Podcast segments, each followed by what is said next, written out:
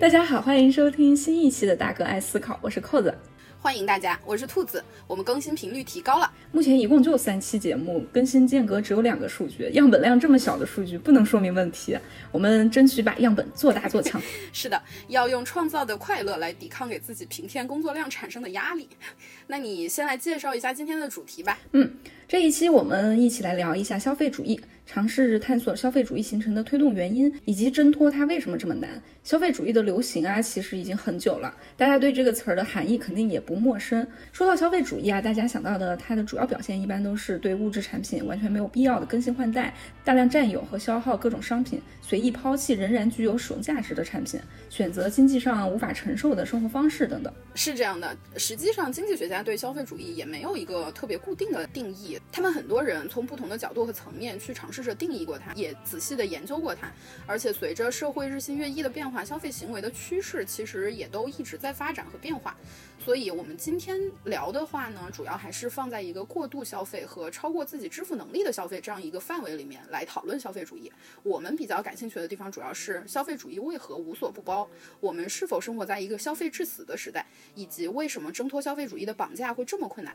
那我们现在来回顾一下消费主义的历史，最早是怎么样出现的吧？关于消费主义最初是如何出现的，其实有一个很有意思的故事，就是一战期间有一个美籍奥地利人，他叫 Edward Bernays，他当时在美国政府工作，是政府的 propagandist，就是类似于宣传员这样一个角色。他工作的部门叫做公共信息委员会，主要的工作内容是形成对战争支持的民众态度，就是去促进这样一个民众态度的建设。然后当时虽然美国已经参战了，但是民众的反战情绪其实很强烈。他的宣传策略就是强调美国参战可以把民主的思想带给欧洲大陆，那大家就对这一套说辞就很买账。然后 Bernays 本人呢，他就见识到了这一种 manipulation 的强大的力量之后，他就很想要知道他的这个啊很厉害的技术能力在战后怎么能更广泛的使用起来。这个 Bernays 呢，碰巧是著名的心理学家弗洛伊德的外甥。他在一战结束之后，就糅合了 crowd psychology 群体心理学。Herd thinking 群体思考，还有在当时刚刚开始出名的弗洛伊德的关于潜意识和下意识的分析这几个心理学流派的理论，然后自己搞了一套新的理论，写了一本书，名字叫 Crystallizing Public Opinion，然后还去 NYU 开了一门课。他给自己的这一套理论就起了一个很好听的名字，叫 Public Relations，没错，就是公共关系。他这套关于公关的理论一出来呢，立刻就被商业界给关注到了。一九二七年，他就接到一个活儿，就是推广香烟的工作，因为当时在美国，女性抽烟是很少见的，因为这个被认为是一种很不 lady 的行为。烟草公司就当然很不愿意这样嘛，呃，因为女性不抽烟，他们就相当于直接损失了差不多百分之五十的潜在市场。于是，呃，Bernays 接到这个工作之后呢，他就在纽约组织了一场游行，包装成了抗议的样子。他找了很多漂亮的摩登女士，打扮得非常好看，抽着烟去游行。然后游行的口号是“点亮自由”。这个游行一下子就受到了很大的关注，因为当时距离在美国女性获得投票权的一九一九年正好是十年整，然后 Bernays 的工作业绩很突出，公关这一套理论或者说这个职业也越来越流行起来。实际上，他的这一套做法就是在找到人所共有的心理特征加以利用，来达到自己的目的。所以他被认为是美国消费主义的鼻祖，因为消费主义玩的也是这样的游戏，找到人们的消费心理，然后利用起来。那我觉得人们的这个消费心理啊，这个心理的动因，其实嗯，纵观下来大概有两种。一个是为了缓解焦虑，一个是为了体现身份。缓解焦虑方面的例子很多啊，就比如说让女性觉得自己不够瘦、不够美，进而设法销售美容服饰产品，在男性身上也是一样的。比如最近更为流行的知识焦虑，就有很多的免费的音频节目、视频节目都开始收费了，也出现知识付费的概念。但其实很多内容在免费的时候，它吸引了很多真正喜欢它的人，而开始收费了之后呢，反而会涌现出很多为了缓解知识焦虑而购买它的人。所以基于这个原因，我们这个节目是不会收费的。我们希望更多真正喜欢我们的人来听我们的节目。这就开始考虑收不收费的事儿了，是吗？只有五个人听，然后就开始收费，收五块钱。嗯，那第二个就是体现身份和地位，这个也是消费主义经常被提到并且所利用的一个心理因素。尤其是在职场上，你拎的包、开的车、带的表、用的手机、电脑，可能都是体现你身份和地位的线索。就为了提升这种形象呢，所以消费者就愿意为了所谓的更高档的品牌而掏更多的钱。其实现在这个现象也延伸到了虚拟领域，就比如说有一些公众号。他的这个文章的设定就是为了让你转发的时候可以在朋友圈装一把叉。虽然转发是没有掏钱的，但是流量其实也是一种消费嘛。对，确实是这样的。现在这个现象真的是越来越普遍了。我觉得，对有一些人来说，他们的转发在朋友圈里、社交媒体平台上营造出来的形象啊，为了装这一把叉，在他的生活中是有一个举足轻重的地位的，是一件非常重要的事情。然后我就经常会想，他们难道真的就只是为了转发而转发，真的就没有去看过这些文章吗？嗯，其实我也思考过这个问题。然后有一次，我就看到大象公会这个公众号。嗯，应该大家都看到过这个公众号的文章。大象公会这个公众号的创始人叫黄章进，他就有一期在一席演讲里面，他自己就说到大象公会就是怎么样才能被别人传播。他就说大象公会的文章都特别特别长，然后也特别笨，但是就是有人愿意发，而且有一百多万的订户，平均阅读数都超过了十万，是因为它满足了一种展示功能，就是一种炫耀功能，就好像你给朋友圈的人展示说啊，你看我是看大象公会的人，我的品味、我的腔调是和吃日本料理匹配的。那这就和给自己建立一个人设差不多，确实是一种身份标榜。除了你刚才说的对抗焦虑和体现身份，我甚至觉得啊，消费主义的盛行还和阶级固化以及打破这种阶级固化的尝试是分不开的。为什么某些东西会成为一种身份的象征或者是阶层的符号？是因为定义这些象征和符号的那股力量是自上而下的，基本上不太可能看到，比如说底层的东西或者习惯在全社会流行起来。即使有这样的事情发生了，那也是作为一种异域风情啊、文化情怀之类的元素被上商业社会。和资本主义挖掘出了经济价值，然后经过一系列的营销手段变得更流行起来。但是另外一方面，消费行为和身份标榜这些动作，很多时候是一种向上模仿的行为，所以看起来更 fancy 的社会阶层在流行一些什么，那比较低的社会阶层就会想要靠近。虽然我。就是很不想用“低”这样的词来形容社会阶层，不能全面实现同样的中产阶级的生活方式的时候，那对很多人来说，在他不可以全面实现同样的中产阶级的生活方式的时候，那至少我拥有一个在中产阶级里比较流行的或者获得好评的东西，我可能就向中产阶级更靠近了一点。嗯，对，我觉得你说的这两点其实都确实是这样。就现在也特别流行把小众或者边缘的东西挖掘出来包装，然后更为流行的就是你刚才说的这个自上而下的。符号定义和消费的向上模仿，这个其实就是因为一部分人先富起来了。那先富起来的人拥有更大的话语权，他们的生活和消费习惯更加容易在全社会范围内被看到。而那些尚未富起来的人，在收入水平还没有达到对应的状况的时候，消费水平就会主动和被动的向那些先富起来的人看齐。就像一个家庭条件没有那么好，或者收入不算很高的一个年轻人，他可能周围的人在朋友圈晒个旅游、拿个名牌包，都会刺激到他，让他产生一种，哎，我也应该是这种消费水平的人。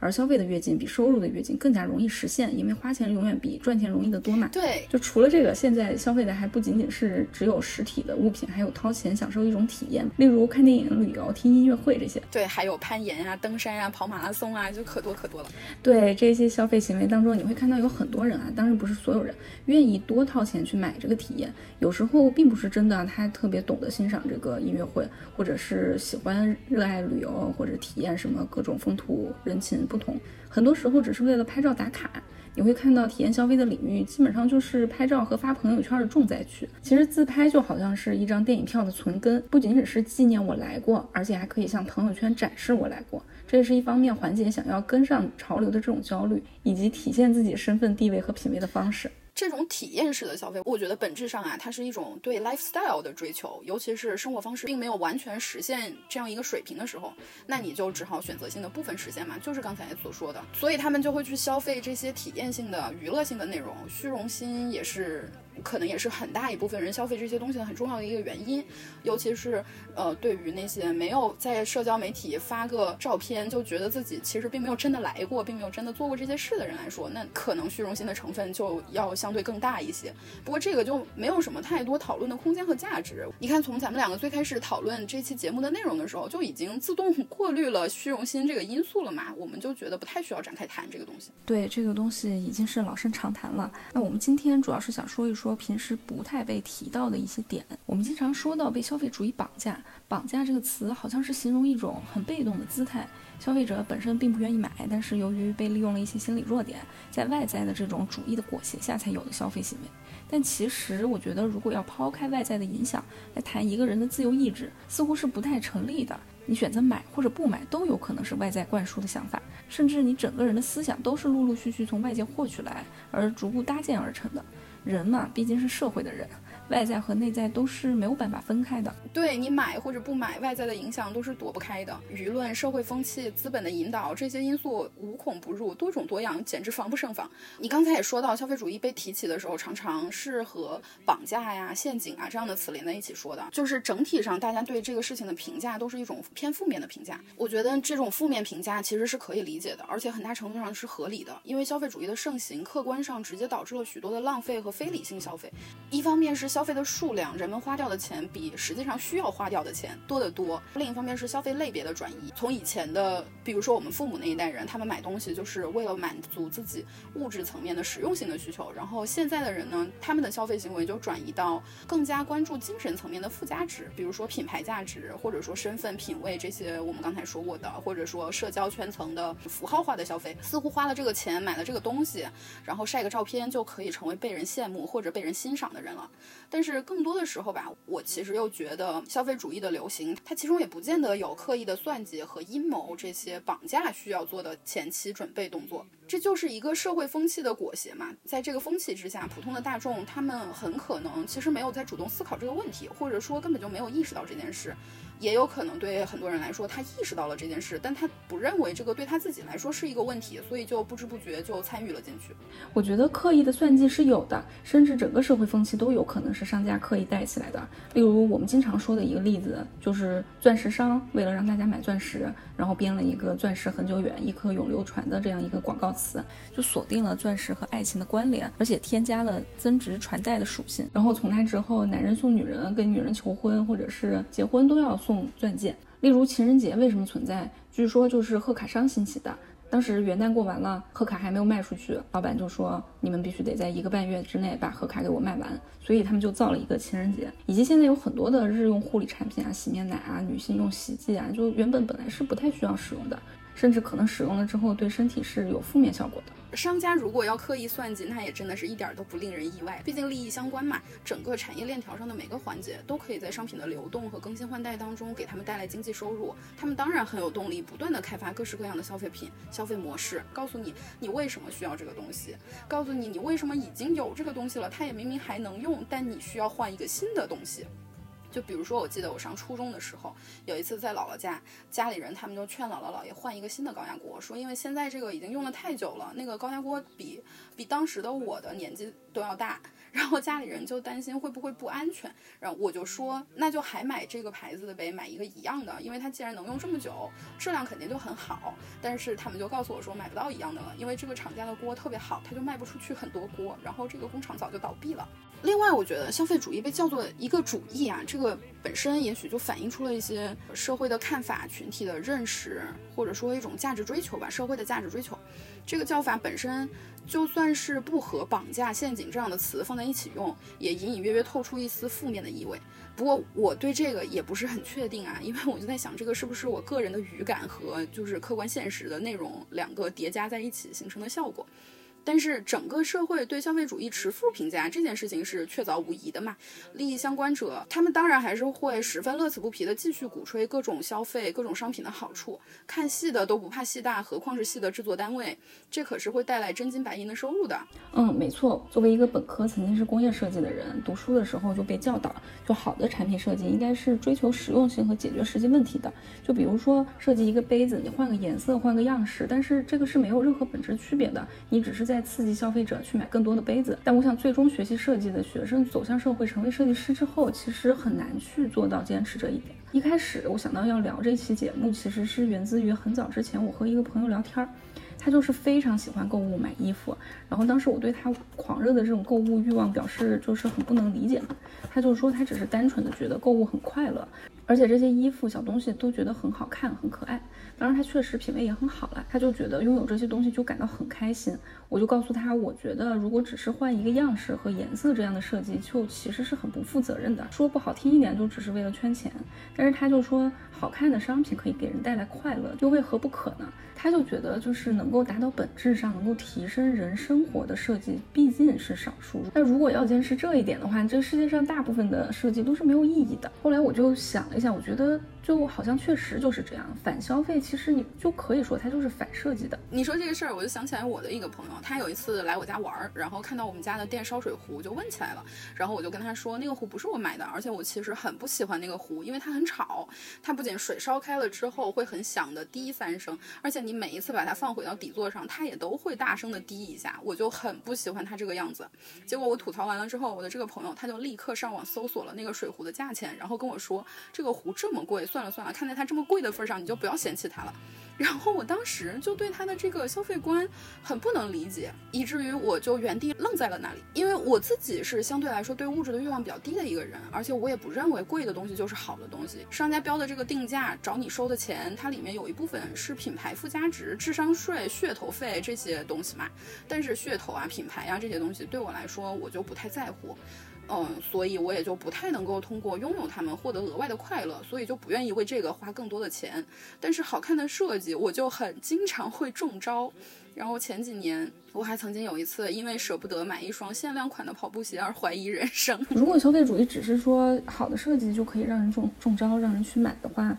嗯，为什么我们还是觉得消费主义是一种很强的外力呢？就是我觉得消费主义有一种很强大的吞并能力。关于消费主义是怎么改变我们生活的例子，其实已经很多了。但我觉得今天我们可以讨论一下这种消费主义，也叫消费至上主义，它是如何可以将一切都商业化的。只要一个东西，无论是物品还是思想还是艺术，只要有人追求，它就有额外的附加值。但他在商人的眼中就有利可图。我觉得这里我要讲一下我很喜欢的乐队之一，就是涅槃乐队 Nirvana 的标志人物科尔考本作为例子。涅槃乐队在内的一大票来自西雅图的音乐风格就被叫做 grunge 嘛，就是另类摇滚的一种，英文叫做 alternative rock，甚至有时候就叫 alternative music。从这个名字就可以知道，这种风格从它骨子里面本来就是反对主流的，字面的意思就是另外一种音乐嘛。这和它诞生的土壤很有关系。他们这一代人就被称为 Generation X X 世代。由于社会经济和时代的原因，他们成长在一个高离婚率、父母工作比较忙、很少有人监管他们的大环境当中，就通常被认为这一代人是比较反叛和愤世嫉俗的。涅槃乐队就被认为是 X 世代的领头乐队，而科本就是被认为 X 世代的发言人。但是科本作为一个具有反叛精神的人，他就非常抗拒，甚至是怨恨这种追捧。他始终是认为他要传输的信念和艺术形式被大众误解了。这个就感觉有点像是你想要做一个特别另类、小众而且反叛的一个人，结果大家都跑来说很喜欢你，喜欢你的音乐。这对于一个艺术家来说就是很痛苦的一件事情，他很可能因此就非常憎恨自己和自己的作品。当时涅槃乐队就非常受到 X 世代的欢迎，就据说甚至连股票分析师都很爱听他们的音乐。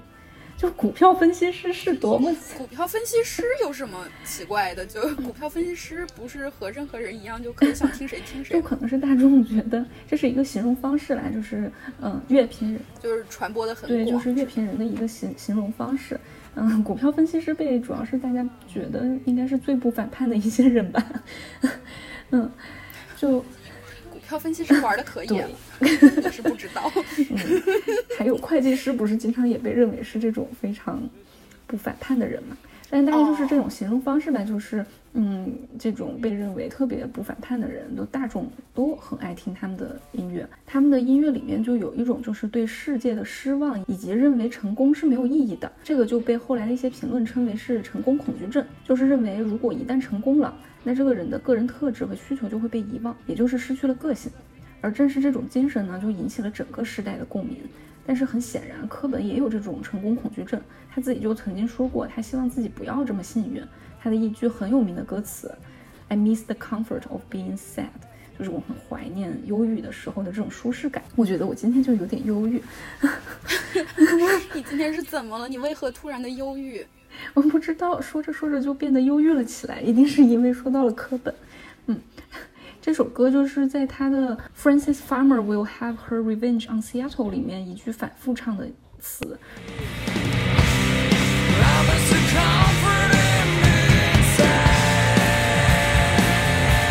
而且这张专辑是在他自杀前一年出的，我觉得应该是能够非常能够代表他的心声了。当然，最后柯本自杀的说法有很多，因为他后来也一直吸毒嘛，很多人认为他自杀也和他的婚姻有关。但是我想，他作为一个另类反叛的姿态，最终却被主流吞并，成为当时主流音乐的一部分，我觉得这种绝望是应该有很大的关系的。我还听说过一个版版本，嗯，我。我他，我还听说过一个版本，怎么回事？为什么我也有点忧郁了起来？我还听说过一个版本，是说他一直有严重的胃病，然后长期胃痛，后来就是不堪忍受疼痛的折磨，最终选择了自杀。没错啦，他是有胃疼，甚至是自杀之前，他写的一封信里面也有提到胃疼。但是吧，这样一位摇滚 icon 自杀，结果是胃疼给疼的自杀的，就很不符合我们期待的剧情嘛。嗯，就不管他是最后是怎么自杀的，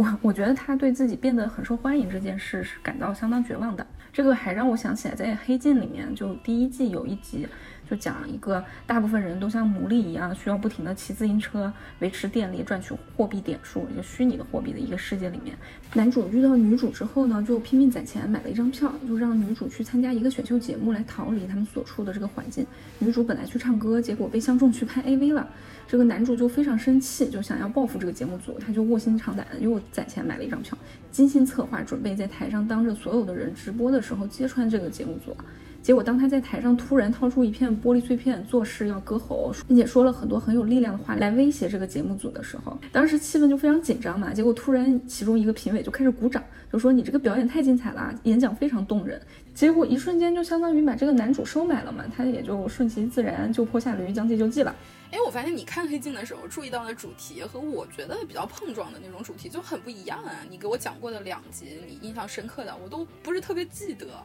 然后是你跟我提一些情节片段之后，我才逐渐记起来的。说明《黑镜》是一系列优秀的作品啊，每个人可以看到不同的点。总之，这个男主的故事就可以让人立刻感觉到商业化和娱乐化的力量有多强，就好像洪水一样，把这些试图反叛的人也吞并并化为主流的一部分。然后很快，他的这番激情的演说就变成了一个内容产品，被商品化，在各种媒体播放，然后成为了一个消费品。然后这个男主角呢，也过上了非常富有的精英生活。可能在金钱和优渥生活的诱惑下，完全忘却了自己反叛的初心。其实你刚才说到一些想做另类反叛作品的艺术家，在被大家喜欢并且主流化之后，这个艺术家本人可能会很痛苦，并且为此而憎恨自己或自己的作品的时候，我就。我就在想，这种艺术家肯定还是极少数的，可能大多数的人会像《黑镜》里这个男主角一样，适应的非常好，迅速就完成了自己的转型，并且在过气之后感叹命运的无常。就好像我们以前就是有一次，嗯，私底下聊天的时候嘛，讨论，呃，投机资本家会不会在夜深人静的时候良心不安一样。我相信，我虽然愿意相信他们会挣扎和追索，但是他们。但我不觉得他们会做出另外一种选择。不过这个就无从考证，而且有点跑题。就是有一档摇滚乐队的选秀节目嘛，大家都知道啊。嗯，我当时就是在那看的时候，我就说，其实里面有很多我们都特别熟悉的乐队，我们以前小时候听的一些，小时候比较年轻的时候听的一些乐队。我当时就在跟老谭说，我说，你说这些乐队以前都是。在我们的心目当中，至少在我们听的时候，都觉得是非常反叛的、非常摇滚的一些乐队嘛。他们跑来参加这种选秀节目，会不会觉得特别憋屈、特别的委屈，然后非常的不屑对于这种商业化的模式？然后老谭就说：“你想多了，对于有这种机会，他们都可开心了，能够赚钱，他们都特别开心。这种上节目的机会，他们是巴不得要去上的。”然后我就突然间觉得，所以他们营造的这种反叛的形象，难道是一个包装吗？就可能反叛的形象才是，呃，产生消费主义的东西，是吧？消费主义并不是去裹挟了他们的反叛，是他们以反叛的姿态加入了。对，或者是其实他们内心是有很多的怨言，有很多的反叛，但是在金钱面前，身体还是很诚实的吧？是，这个东西，钱钱真的是。我甚至都觉得，我我们这么看不惯消费主义，是不是因为我们穷？我觉得就像《娱乐至死》和《美丽新世界》这两本书当中预言的那样，我们可能会沉迷于大量而且浅薄的娱乐信息当中，造成的人类感官体验凌驾于其他的思考和体验之上。我觉得很有可能我们不仅仅会娱乐至死，还有可能消费致死。真理不仅仅会被淹没在琐碎无聊的脑残的娱乐节目当中，还会淹没在买买买的每一波潮水当中。然后我们就失去了思考的能力，不再思考现实当中矛盾的问题，而是在每一次下单和拆包裹的短暂快乐当中成瘾和逃避。这种商品化的力量有多强啊？我觉得非常讽刺的例子就是，现在有很多反消费主义也成为了一种消费品，就因为消费主义盛行，大家就买了很多原本不必要的产品，于是就有人反对消费主义，就鼓励绿色生活、环保，还有断舍离。然后就出现了很多断舍离的畅销书啊，然后还有教你如何选择哪些衣服可以扔掉，然后房间整理术也被做成了付费课程，就很多这种绿色生活、环保主义的理念就还被印成帆布袋啊、棉 T 恤啊来卖，还有一些产品通过标榜自己环保、可降解来促进消费，我觉得这是相当讽刺的。对，确实，我也觉得这个超讽刺的，就是断舍离被卖了。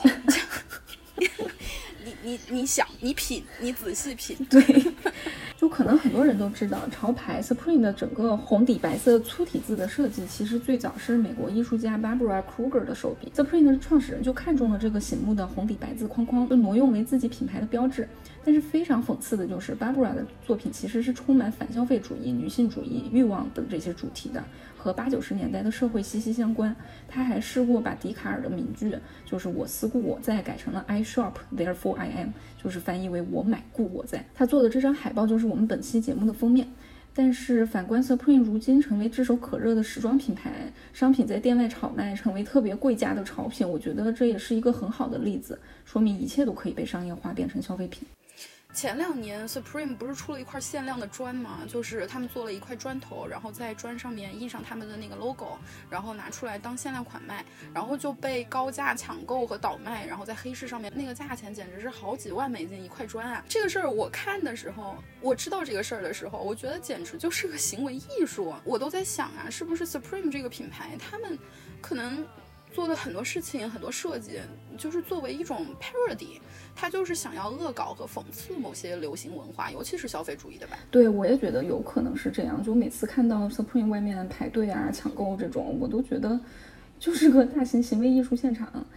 就可能他的初衷是这样吧，但如果他的初衷是这样的话，那就更加讽刺了呀！大家爆买就很好的展现了这种反消费主义被纳入消费主义的现状。而且纵观现在流行的这些思潮，几乎就没有什么不能被而且没有被拿来消费的。环保主义和断舍离就不说了，后女性主义的兴起，girl power 这些口号也就被各种品牌拿来利用。那我觉得啊，养生消费也是一个很被消费主义彻底利用的一个行当。就是这两年在美国不是很流行 CBD 产品嘛？CBD 是一种从麻类植物里面提取出来的化合物。据说这个东西啊，有呃提高免疫力啊、消炎啊、舒缓啊、抗呃安神、助睡眠、抗抑郁、抗焦虑等等许多功效。但是真实的疗效目前因为缺乏研究数据，只能说还不明确。尤其是长期使用之后会有什么样的健康效应，就更不清楚了。不过呢，它确实是可以治疗某些癫痫的。呃，像有一个制药公司的他们一款产。产品就是主要成分百分之九十八都是这个 CBD，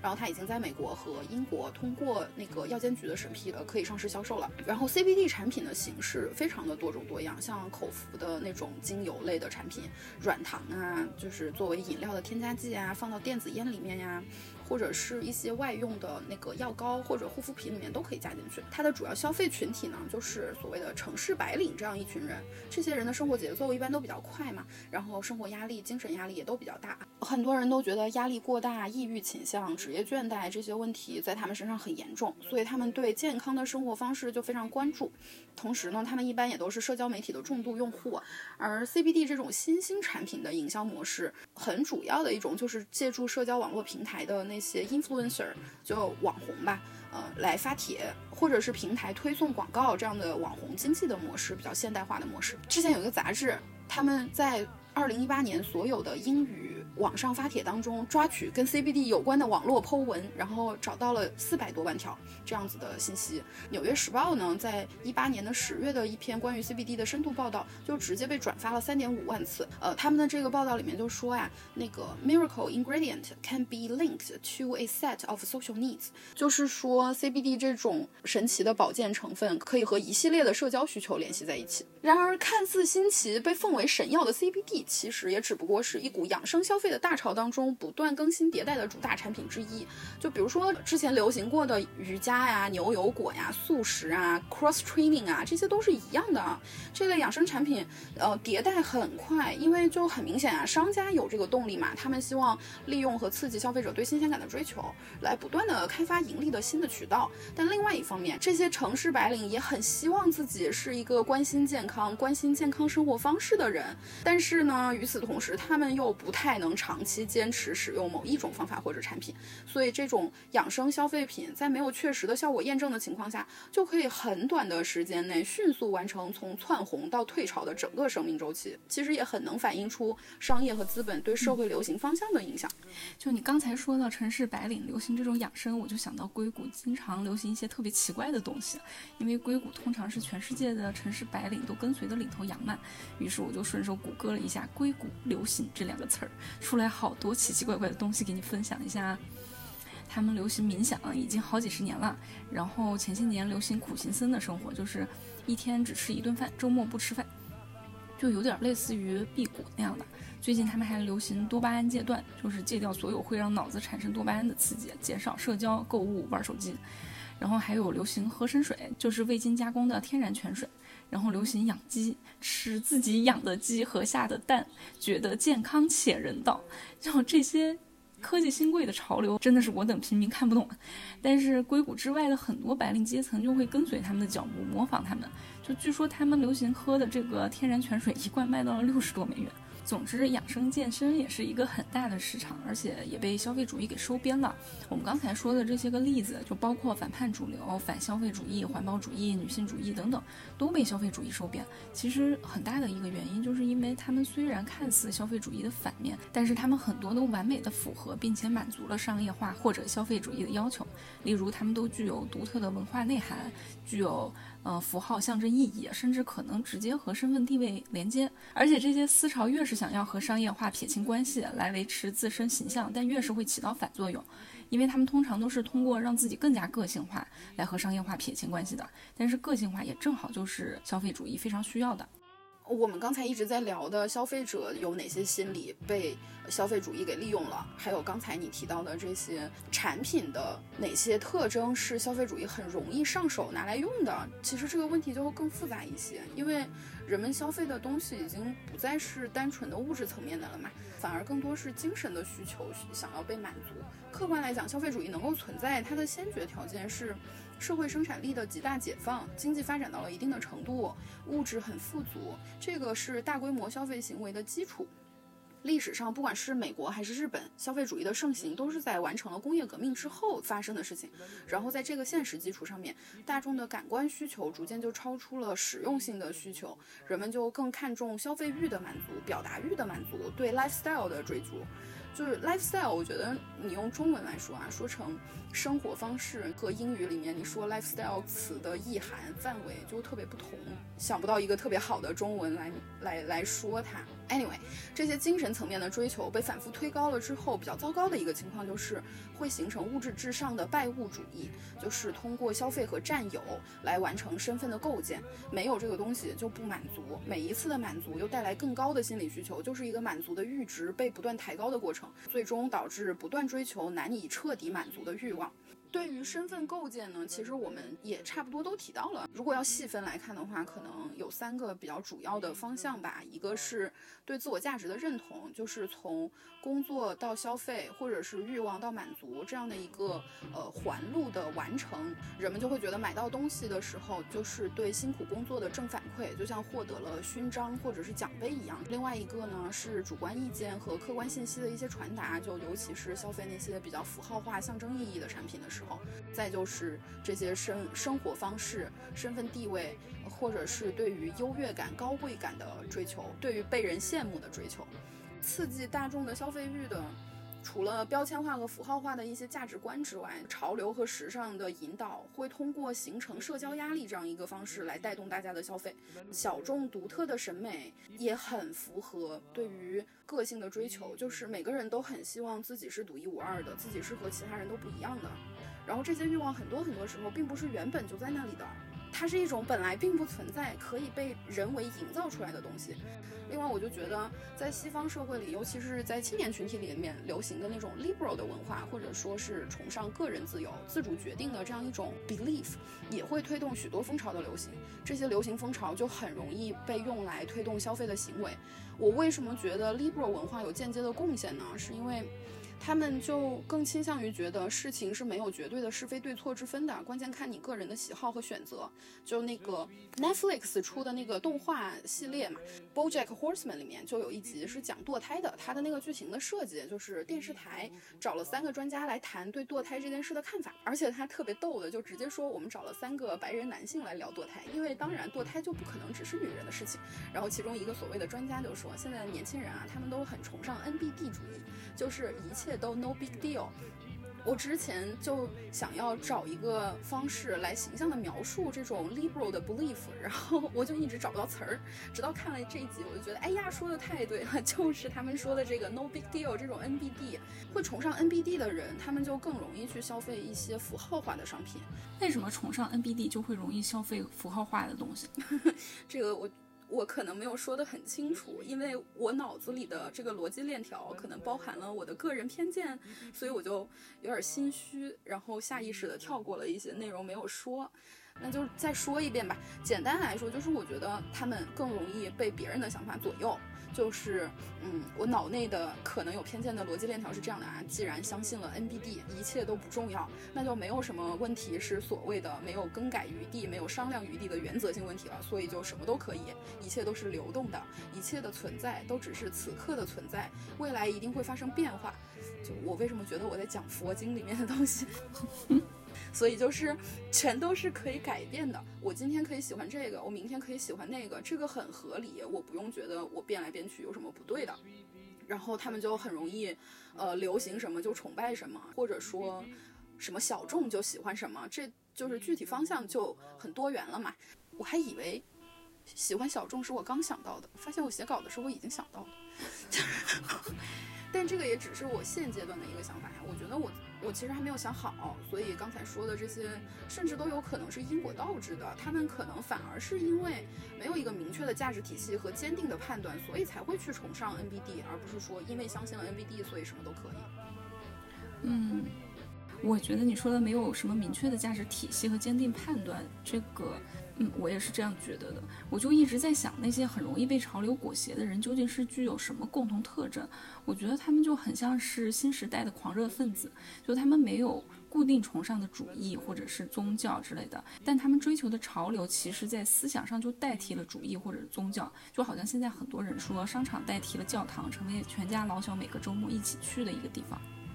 你说的这个，就其实我觉得是在说他们内心没有一个锚定点，所以会在不同的潮流之间摇摆，然后四处奔突，不断的把这个各种东西当成这个锚点。这个就其实可以联系到我们刚才提到的嘛，有些消费行为是为了满足表达欲，人们的消费行为，包括我们使用或者是展示自己买到的消费品，越来越多的具有表达的功能。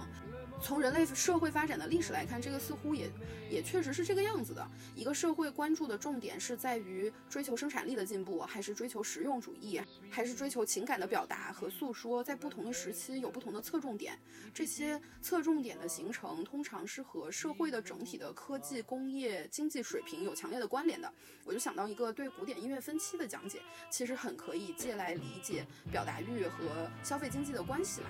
嗯，他是严伯钧在逻辑思维的一期节目，他就说，你看古典音乐发展的过程中分成了好多个时期，听起来很复杂，但其实你可以把它概括成两种情况的交替出现。哪两种情况呢？一个是觉得古人很厉害，另一个是觉得我们很厉害。这两种时期的交替就形成了所谓巴洛克音乐、古典主义音乐、浪漫主义、新古典主义等等等等这样的作曲的风格分期。而这些我们很厉害的时期，比如说浪漫主义时期，都是伴随着社会整体水平的飞速发展的，因为现实足够好，人们对于我们自己这样一个群体的认可和信心也十分高涨，于是就更想要表达自己的声音和想法，追求自己的思想，而不是回溯和模仿前人的作品。我觉得今天的社会就正处在这样一个对于我们自己很有信心的时代。所以大众的表达欲也都很高。另外一个方面，社会发展带来很多社会分工的细化，很多时候人们的工作是高度重复的，创造性很低的。那表达欲在工作当中你就很难获得满足。要想去从事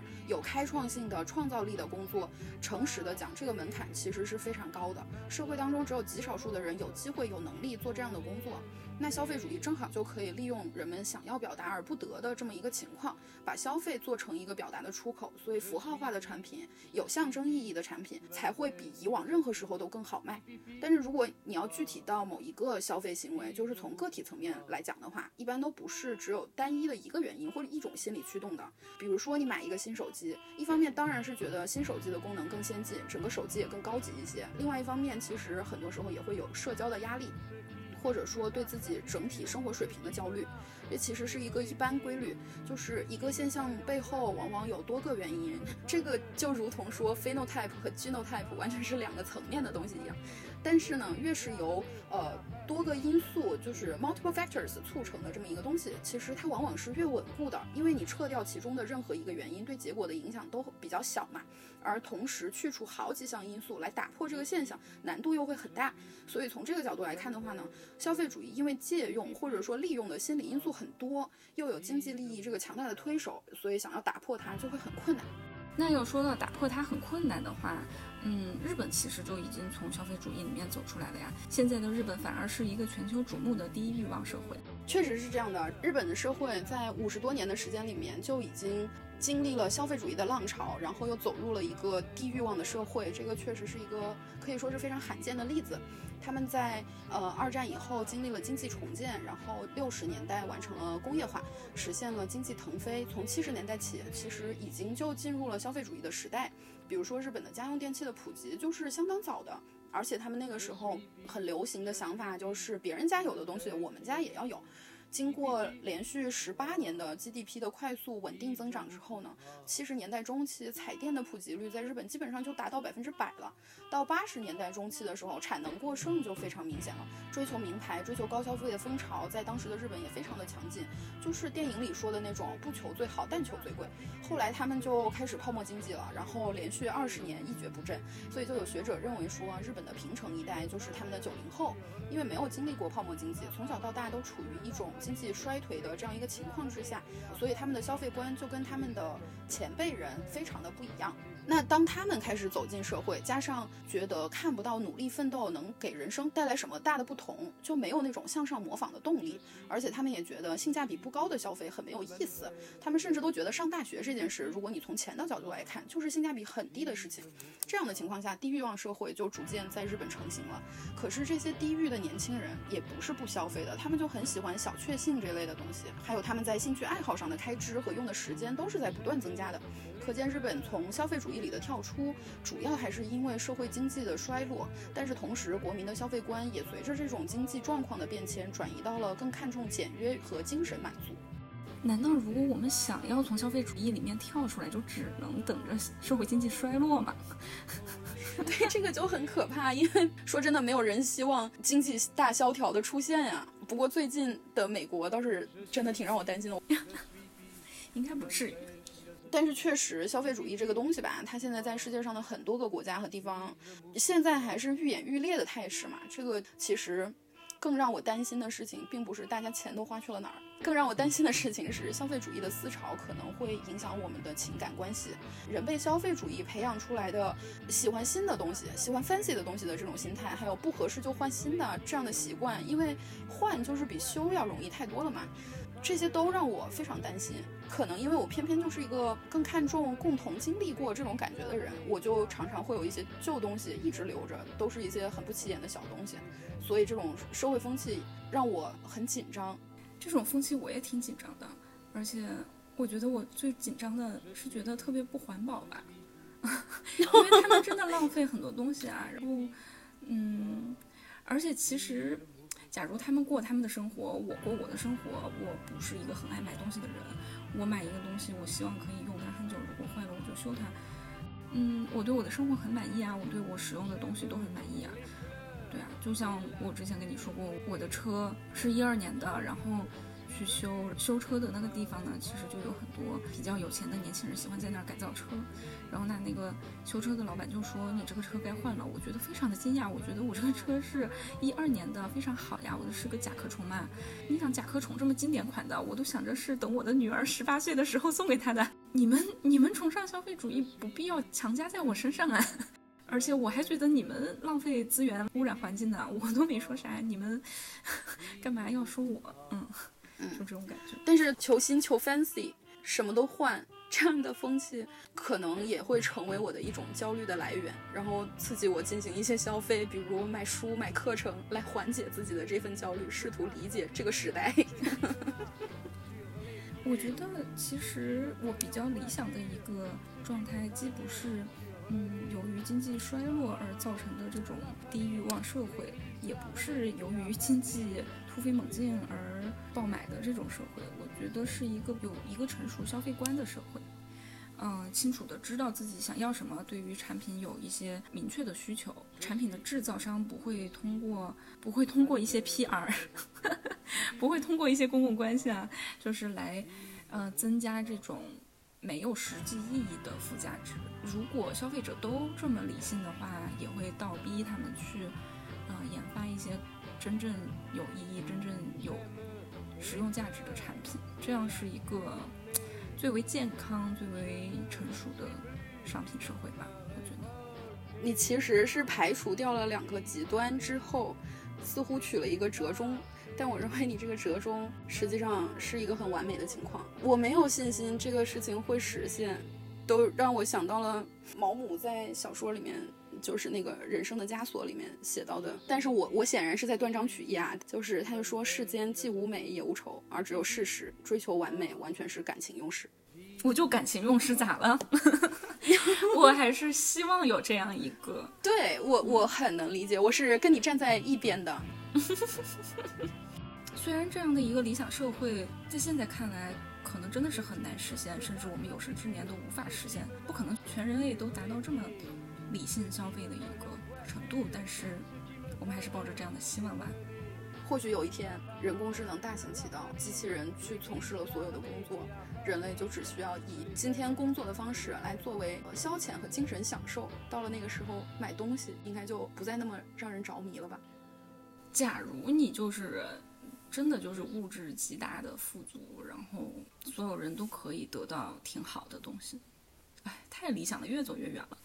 反正就是我们就怀着这样的期待结束吧。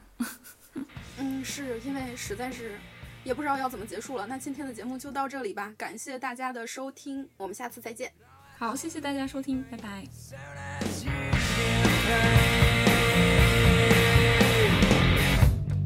yeah，let's are relaxing。here let's rest asking。